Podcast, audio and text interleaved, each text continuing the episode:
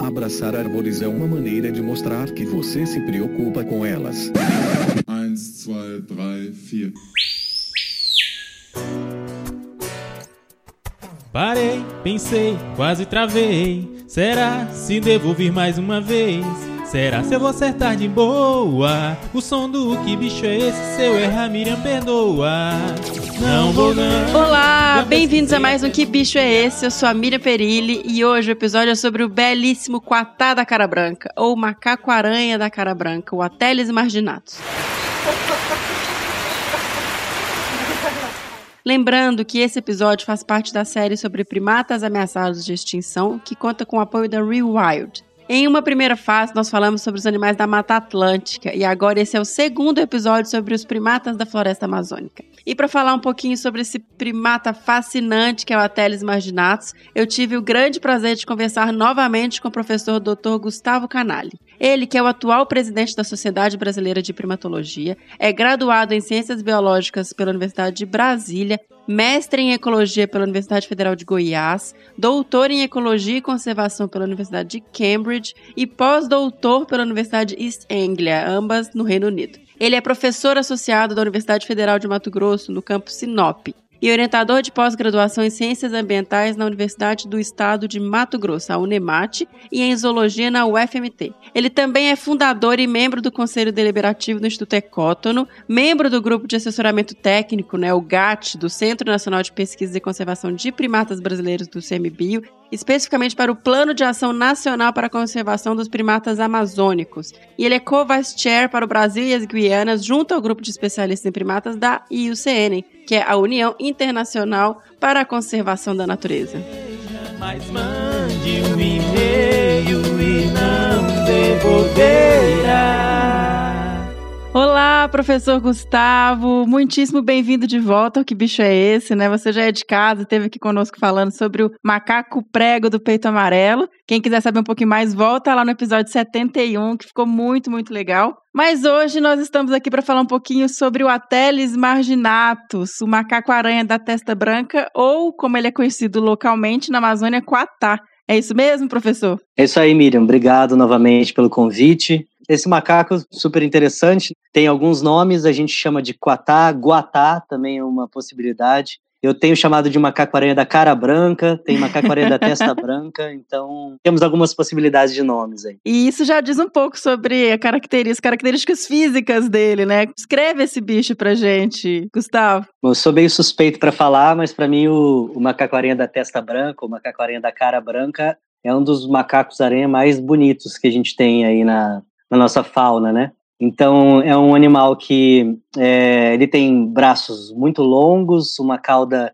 preensil verdadeira, né? Uma cauda que tem praticamente uma sola na, na sua ponta. Então ele utiliza essa cauda para ficar pendurado muitas vezes apenas pela cauda enquanto se alimenta. É um braqueador verdadeiro. Então ele tem braços e, e pernas bastante longas. Ele tem a ausência do dedão. Então ele não tem o dedão na mão. É, isso facilita a movimentação dele nos galhos, então ele só tem quatro dedos na, na, nas patas da frente. E ele, obviamente, tem a cara branca. Ele tem, ele é todo preto, mas tem pelos brancos na face. Então dá assim um, um, um adorno bem interessante. A gente tem inclusive tentado pensar em algumas pesquisas, mas tem, enfim, é, algumas dificuldades aí de registro especificamente da face do animal para ver se a gente consegue fazer identificação facial por esse desenho que muitas Olha. vezes é diferente. Às vezes uma barba mais comprida, uma costeleta mais curta. Então isso tudo, essa marca branca na face, ela vai, vai sendo diferente, né? E ela muda também com a idade, né? O animal ele nasce com a cara toda preta e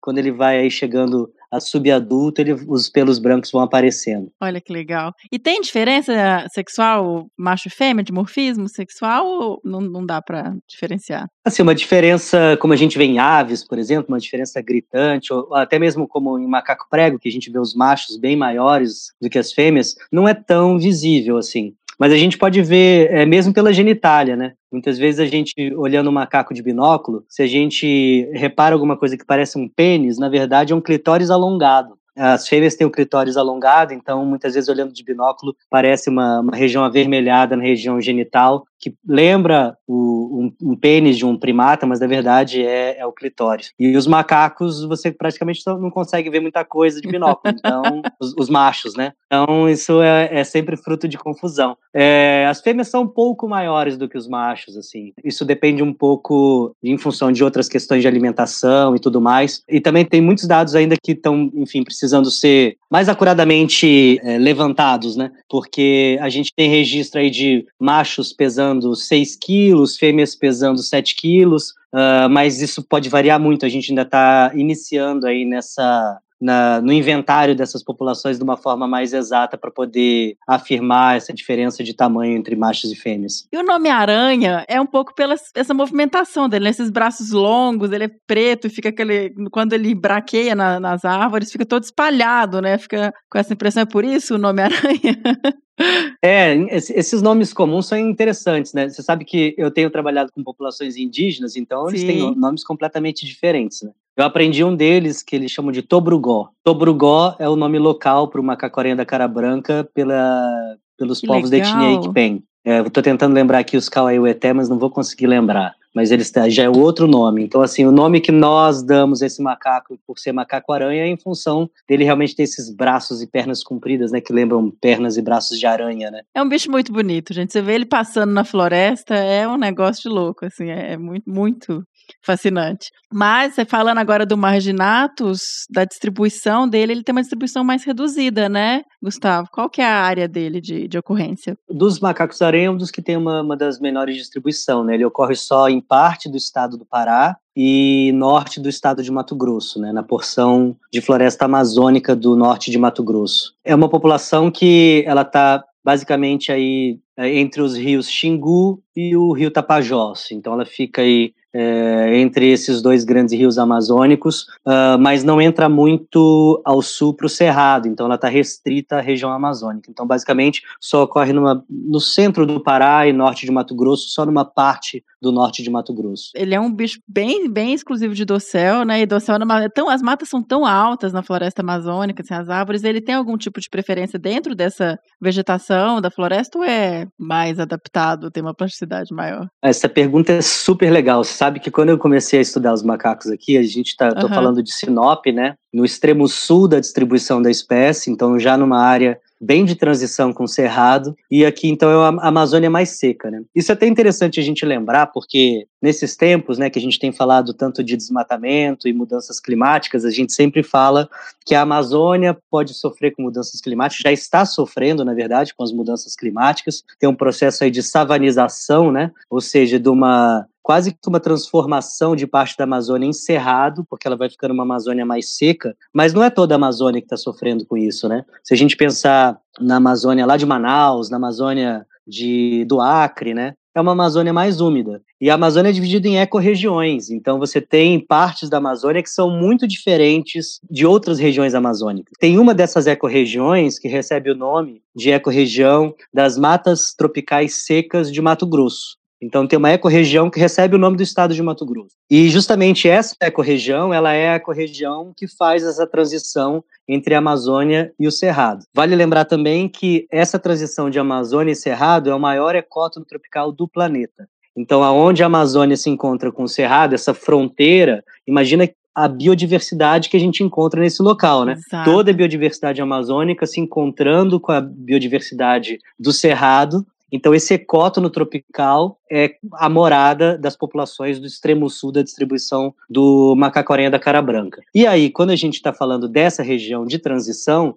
esses macacos-aranha da porção do extremo sul, que estão nessas florestas mais secas, eles usam inclusive o chão da floresta. Ah, é? Aí, tá vendo? Eu achei que era bicho bem de doce, que não descia. Exatamente. Sabe que em conversa aí com, com os nossos colegas que também vale a pena mencionar, né? Os nossos, nossos primatólogos que estudam o macaco-aranha da cara branca, o André Raveta, o Ítalo Morté, que estudaram esses macacos-aranha no Pará, ou bem ali no ao extremo norte, ali quase na fronteira Mato Grosso é, Pará, eles sempre falam isso, ó, são bichos bem de dossel. E quando a gente chega aqui em Sinop, nessa, já nessa área de Cerrado, a gente colocando câmera trap já encontrou macaco-aranha no chão, passando em frente às câmeras trap, as armadilhas fotográficas que a gente coloca para fotografar carnívoros, né, para fotografar animais terrestres, e a gente vê os macacos passando por lá. Nos fragmentos urbanos também, em Sinop, a gente tem fragmentos urbanos, né, é, ou seja, manchas de floresta dentro da cidade, que são parques municipais, que tem macaco-aranha da cara branca, e eles usam muito o chão da floresta. Então, eles chegam a catar alguns frutos, forragear, não tanto quanto o macaco prego, né? Não é aquela coisa de estar o tempo todo ali explorando muito, mas eles descem, atravessam algumas clareiras e utilizam muitas vezes o chão da floresta por alguns, alguns momentos aí. Perfeito. E só para, porque às vezes a gente vai falando, quem não, não conhece, não é da área do céu, é a copa das, das árvores que a gente está falando. Isso. Eu fiz essa pergunta um pouco porque todo mundo, quando fala da Amazônia, principalmente quem é mais leigo, imagina que é aquela massa de floresta gigante que não tem muita heterogeneidade, que é única, uma floresta única, e tem um monte de variação, igual você acabou de mencionar aí,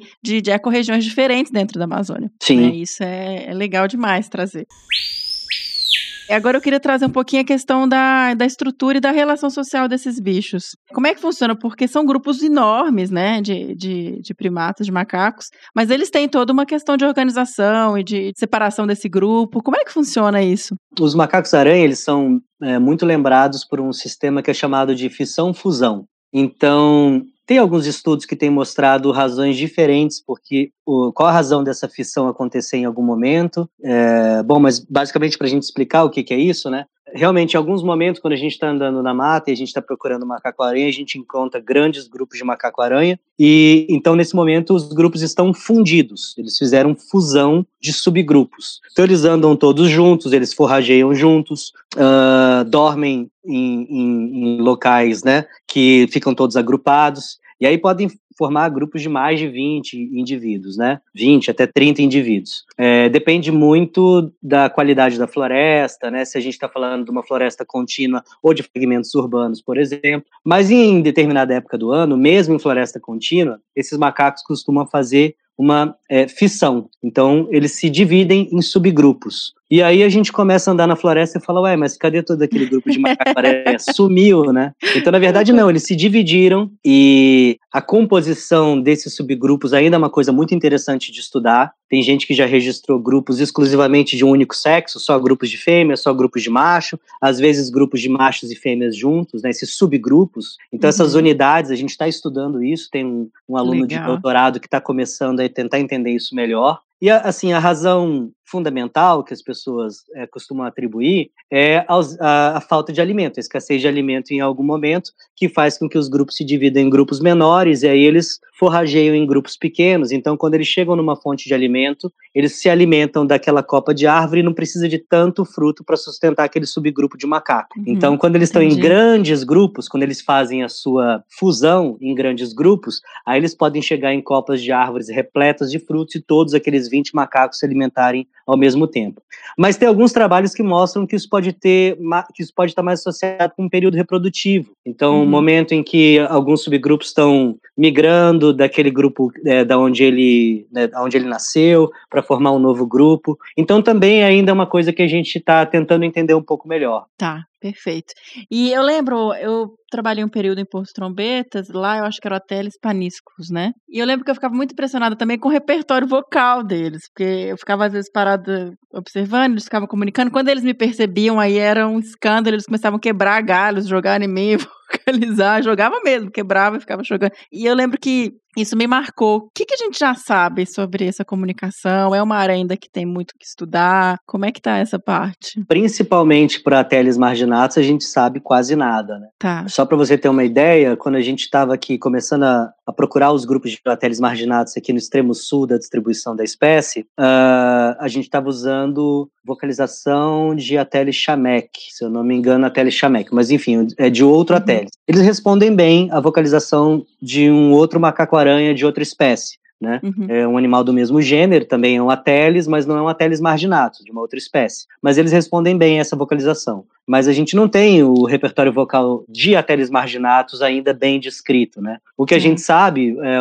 por experiência com os outros ateles, é realmente que o repertório vocal é muito extenso Então eles têm aquelas vocalizações de comunicação intragrupal, né? Onde eles Uhum. ficam ali enquanto estão alimentando, eles fazem algumas vocalizações bem guturais, né? Exato. Às vezes, eh, quando a gente está no meio da floresta, a gente escuta uns gritos assim, Longe.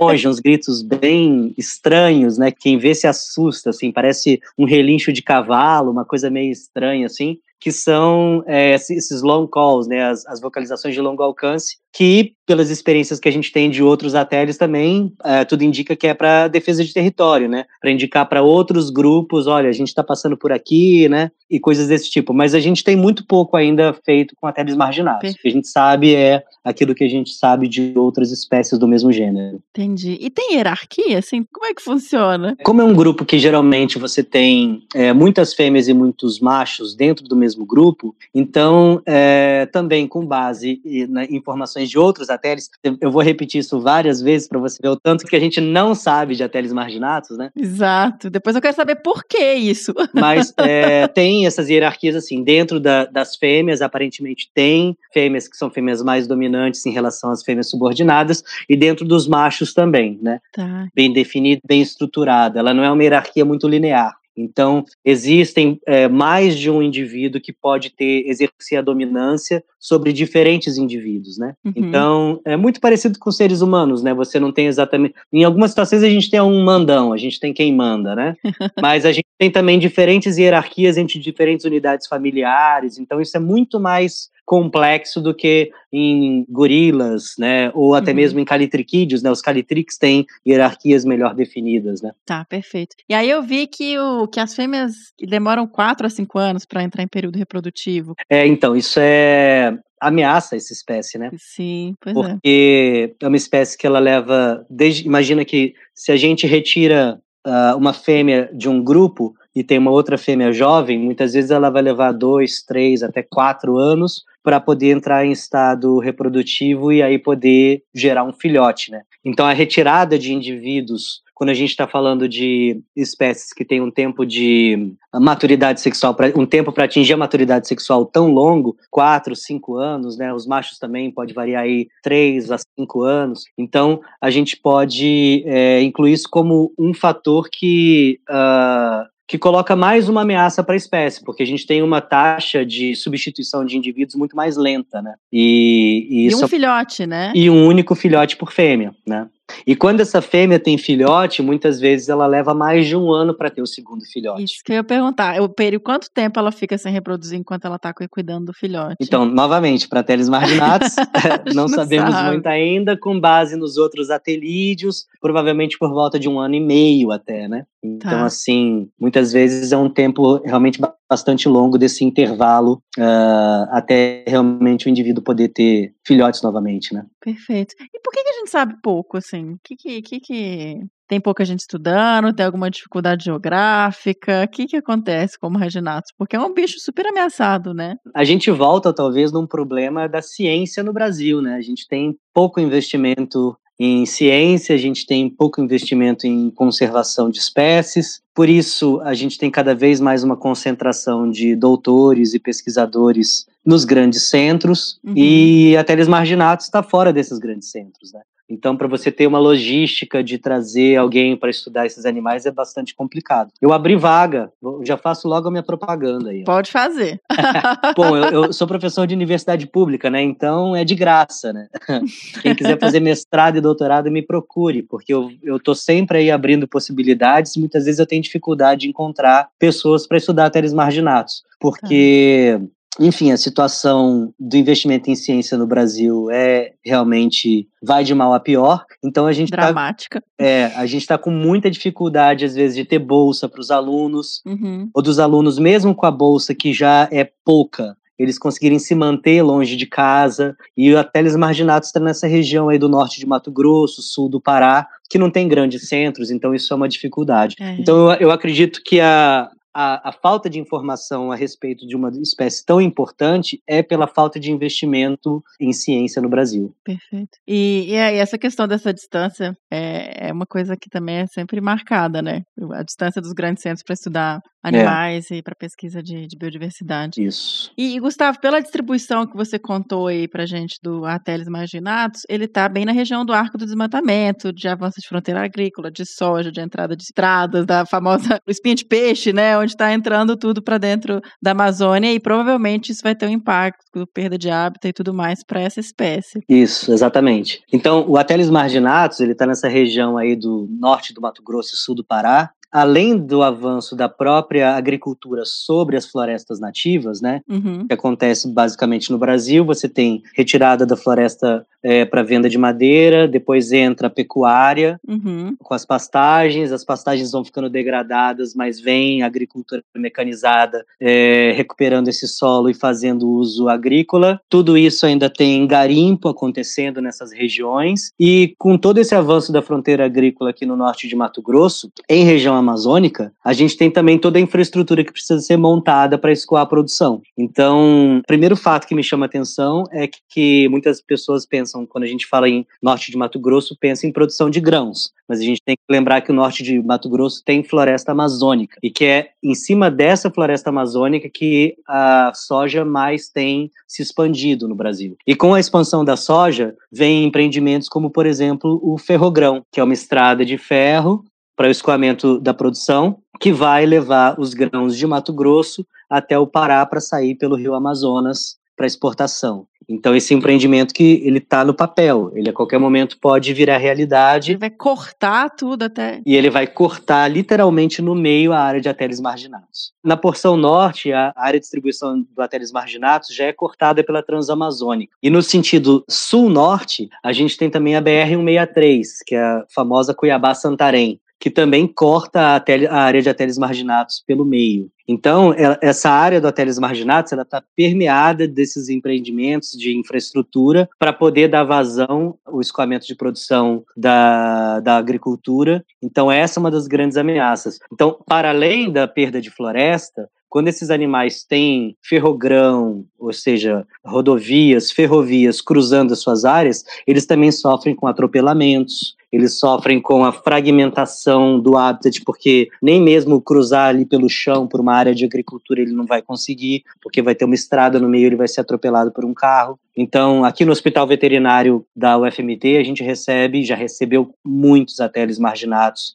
atropelados. E Olha. isso é realmente um, uma ameaça muito grande para a espécie. É, ainda mais como a gente mencionou, essa questão de cada indivíduo que você tira e o tempo para recuperar é, é bem importante. Exatamente, exatamente. Outra ameaça, assim, significativa para o Ateles é a caça, né? A caça, imagino que tanto caça por povos indígenas quanto por caça dos, dos quem está entrando aí para dentro, né, os exploradores e dos empreendimentos. Isso. Tem uma tradição, né, uma, uma questão bem cultural dos ribeirinhos, dos, cabo, dos caboclos amazônicos de caçar macacos, e o macaco-aranha é um dos mais apreciados, né? Então, ele realmente já sofre com essa com essa pressão de caça há muitos anos. Diferente de outras regiões do Brasil, onde se caça muito mais é, porcos do mato, é, tatu, paca, uhum. uh, nessa região de ateles marginatos, é, a carne de macaco é apreciada. Então, em toda a área de ah. distribuição de ateles marginatos, ele sofre pressão de caça,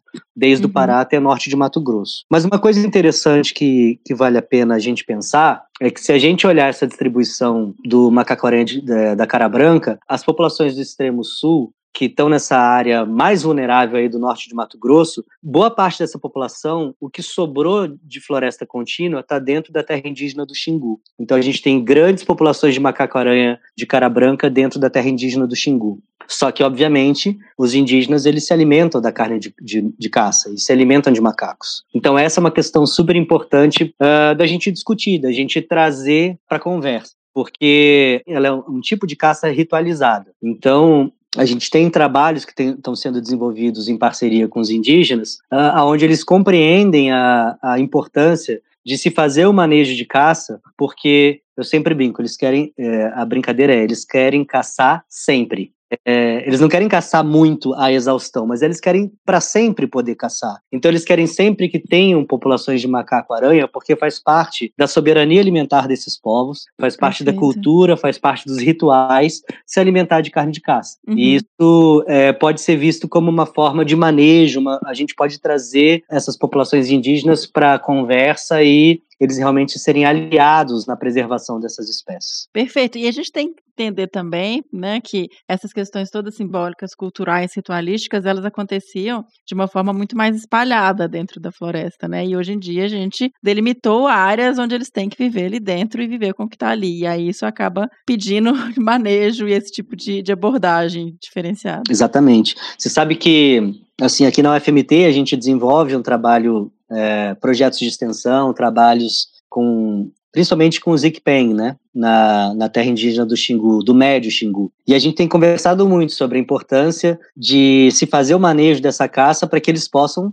novamente, caçar para sempre. Né? Sempre tem um carne de caça para que eles possam se alimentar. Porque qual que é a alternativa? Se a gente, digamos, ó, é proibido caçar dentro da terra indígena, eles vão ter que buscar alimento fora da terra indígena. A gente vai trazer frango, a gente vai trazer porco, a gente vai trazer gado, a gente vai criar uma dependência desses indígenas de buscar comida no supermercado fora da terra indígena? A gente vai dizer, não, agora você só pode pescar? E a pressão sobre a pesca? Como que isso vai se dar também? Então, a alternativa de manejo é muito mais importante. Mas eles têm total, e por isso até que eles buscam as universidades para esse diálogo, é, porque eles têm total compreensão de que essa mudança, essa mudança do modo de vida de, do nomadismo para o sedentarismo fez com que a pressão sobre a caça fosse cada vez maior. E mais do que isso, né, a gente tem que lembrar que a terra indígena do Xingu, ela é uma terra indígena criada de certa forma pelo homem branco, né? É, os indígenas eles foram deslocados das suas terras e colocados ali na terra, naquele local. Então, é, populações que não viviam naquela região do, do rio Xingu foram levados para lá. É. Então, muitos daqueles que, que até guerreavam entre eles, que não tinham boas relações, passam a ter territórios vizinhos. Obrigados a co co coexistir ali. É, exatamente. Então, tudo isso torna a questão muito mais complexa. Uh, então, assim, a gente tem ainda é, muita floresta, mas a população indígena tem crescido, ainda bem. Uhum. Que bom que ela tem crescido, porque é importante que, que a gente tenha populações indígenas bem representadas, mas ao mesmo tempo a gente sabe que isso coloca uma pressão sobre é, a soberania alimentar, né? sobre pesca, sobre a, sobre a caça. Então isso precisa ser melhor pensado. Você pode pensar, por exemplo, que a gente precisa demarcar mais terras indígenas. Isso pode ser. Perfeito. Uhum.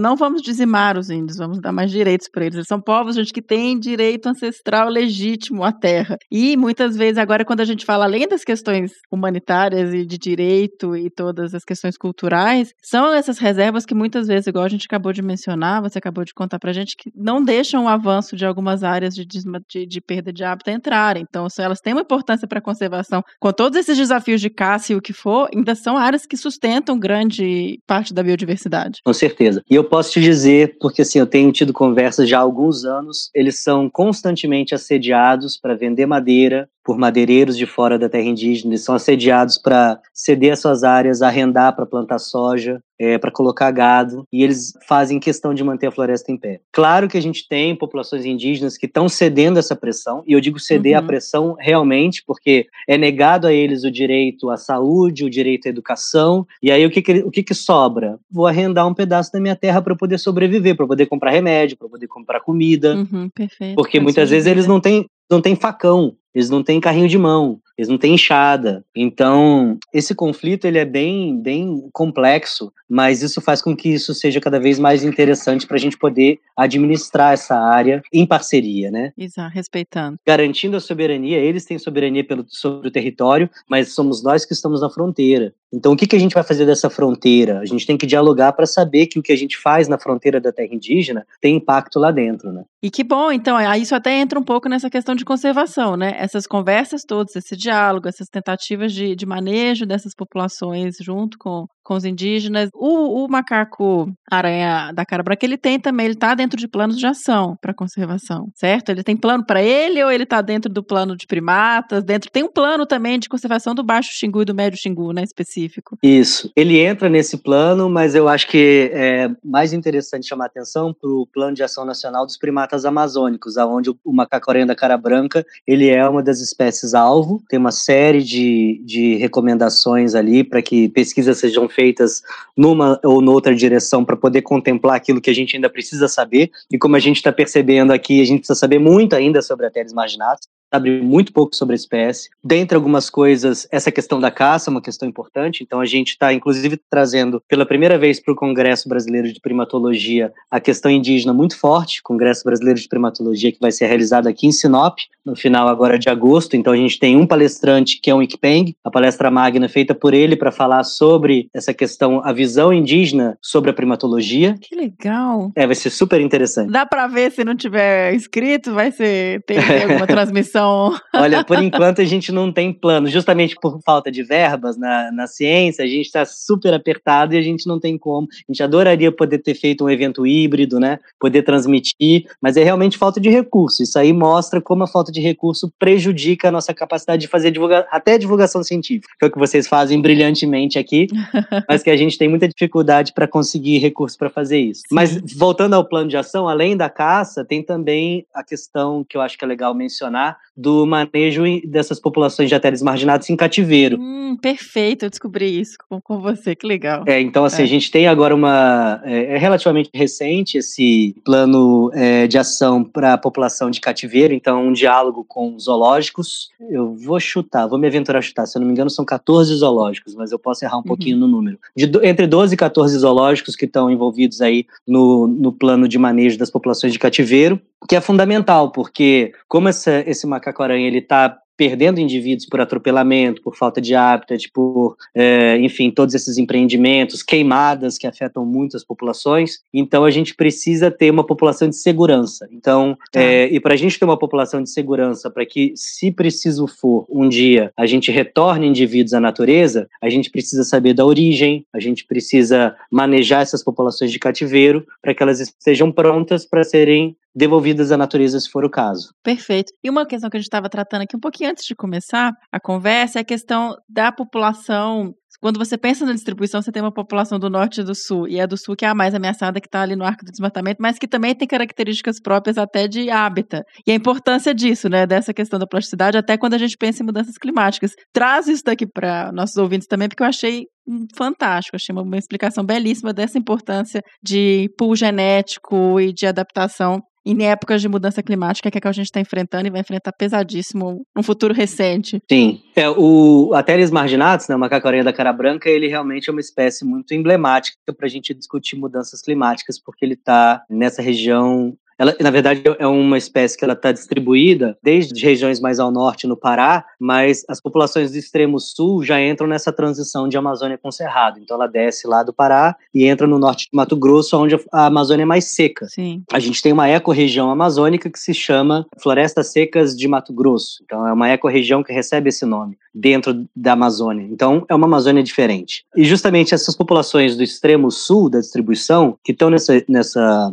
área de transição com cerrado, como eu falei, elas usam o solo muitas vezes. A gente encontra essas populações utilizando os estratos mais baixos da floresta, o que aparentemente as populações ao norte não fazem. Isso pode nos dar uma dica de que existe uma plasticidade comportamental que difere as populações do norte das populações do sul. Quem quiser revisitar o programa lá do macaco prego do peito amarelo, fazendo propaganda, a gente fez essa conversa lá. Macaco prego do peito amarelo não quebra coquinho na Mata Atlântica, mas quebra coquinho nas florestas mais do interior, né? Ali as florestas mais secas. É... Gustavo, eu nunca esqueci disso, desde que você falou aquilo, porque você trouxe não só a perspectiva ah, de conservação da, de uma população de uma espécie per se, mas também de diferentes blocos que têm comportamentos e culturas e questões diferentes de, dentro dessa população. E isso é fantástico, a diversidade, diversidade é sempre bom, então... Sim, sabe que é, tem uma discussão né, dentro da biologia da conservação, ah, é mais importante conservação de espécies ou conservação de ecossistemas? Eu vou além, eu acho que é mais importante conservação de populações de espécies, uhum. porque... É,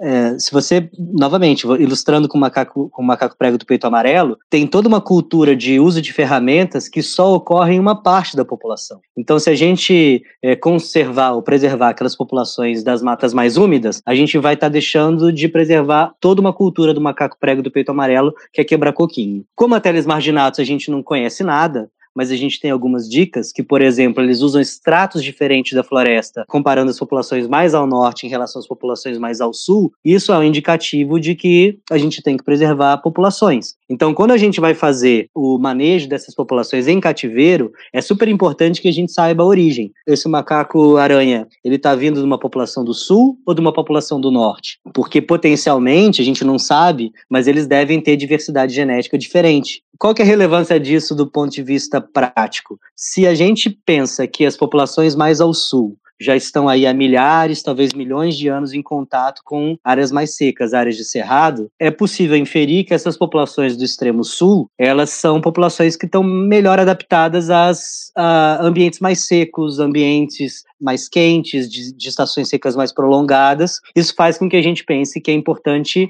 a gente conservar esse pool genético das populações do extremo sul frente às mudanças climáticas que ocorrerão. Sim, e o avanço dessa, dessa savanização, desse clima mais seco para o norte da Amazônia, né? Exatamente. A tendência é que a fronteira úmida da Amazônia vá indo mais para o norte, enquanto uhum. que essas populações mais ao sul vão estar ali em ambientes muito savanizados, muito mais semelhantes a Cerrado do que a Amazônia. Mas se a gente elimina esse macaco-aranha e tenta substituir com populações que estão lá ao norte, será que essas populações ao norte que vivem em florestas úmidas estão adaptadas em viver em florestas secas? Então essa é uma questão importante para a gente tentar estudar para o futuro. Fantástico, fantástico. E uma coisa que a gente não mencionou também é que o macaco aranha ele é um importante dispersor de sementes, né, Gustavo? Ele tem um papel dentro da floresta, de, de na composição da floresta e todo. Fundamental, fundamental. Ele come frutos. É, ele é um, ele é um frugívoro é, voraz, né? Ele ele vive bem nessas áreas de transição com o cerrado, porque mesmo em épocas que você não tem tanto fruto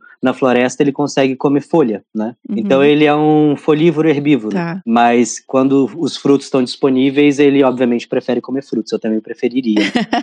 é, mas ele se vira, ele consegue comer brotos de folha é, por um bom período de tempo. E eles são, principalmente aqui nessa região, os maiores animais, né, os maiores vertebrados de dossel. Então, é, são eles que comem os frutos com grandes sementes, porque eles conseguem engolir essas sementes inteiras, diferente uhum. de um mico, por exemplo, né, diferente talvez de uma ave que não consiga engolir essas sementes inteiras, e portanto elas passam intactas pelo trato digestório do bicho e aí ele consegue fazer a dispersão dessa semente. Então ele realmente é fundamental, principalmente se a gente pensar nos frugívoros de dossel, né? Então, a gente já viu a importância, já aprendeu um pouquinho sobre as ameaças, mas eu fiquei feliz de saber que tem planos específicos para ele, como a questão do cativeiro, de, de, de tentar manter essa população ex situ, né, de fazer todo esse tipo de manejo. E eu queria saber, tem gente estudando agora a, essa espécie? Tem algum foco específico nisso? Entendendo, lógico, todas as questões trágicas da nossa dos investimentos em ciência.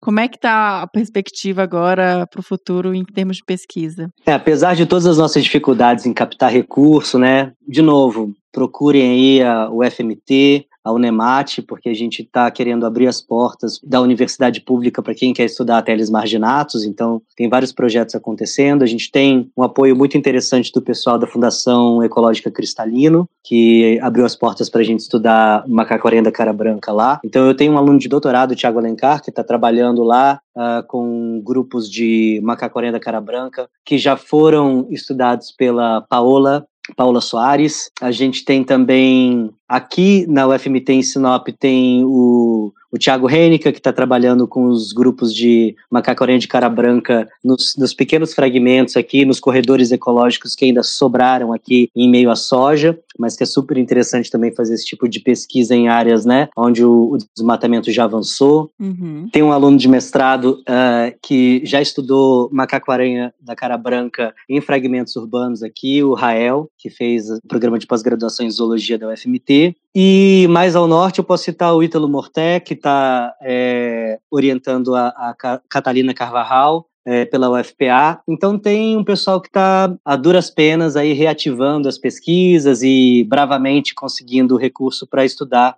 essa espécie tão importante. Então a gente está aos poucos conseguindo é, movimentar e levantar informações que você sabe que é fundamental que a gente tenha informações básicas sobre a espécie, né? Que a gente viu assim o tanto que a gente ainda não sabe e a gente precisa dessas informações. Pois é, história natural. A gente precisa disso, né? O que que esse bicho come, né?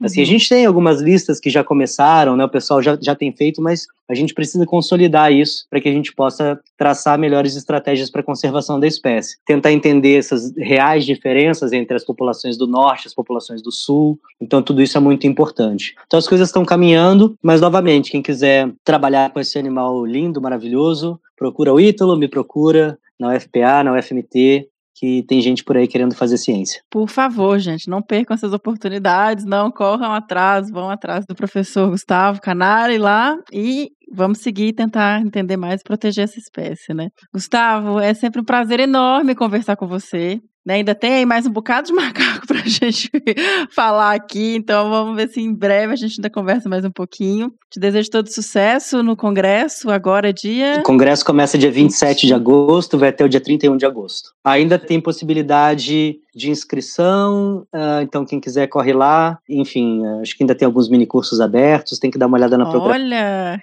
quem deixou pra trás ainda dá tempo, hein, Sinop? Em Sinop, em Sinop. Tem voo direto, viu, gente? Então é isso, muitíssimo obrigada. Beleza, obrigado. Parei, pensei, quase travei. Será se devo vir mais uma vez? Será se eu vou acertar de boa? O som do que bicho é esse? Se eu errar, Miriam perdoa. Não vou não. E esse foi o Que Bicho é Esse sobre o Ateles Marginatus. Espero que vocês tenham gostado. Pra mim é bom demais conversar com o Gustavo, né? A gente aprende muito. E agora bora tocar o som do bicho do próximo episódio.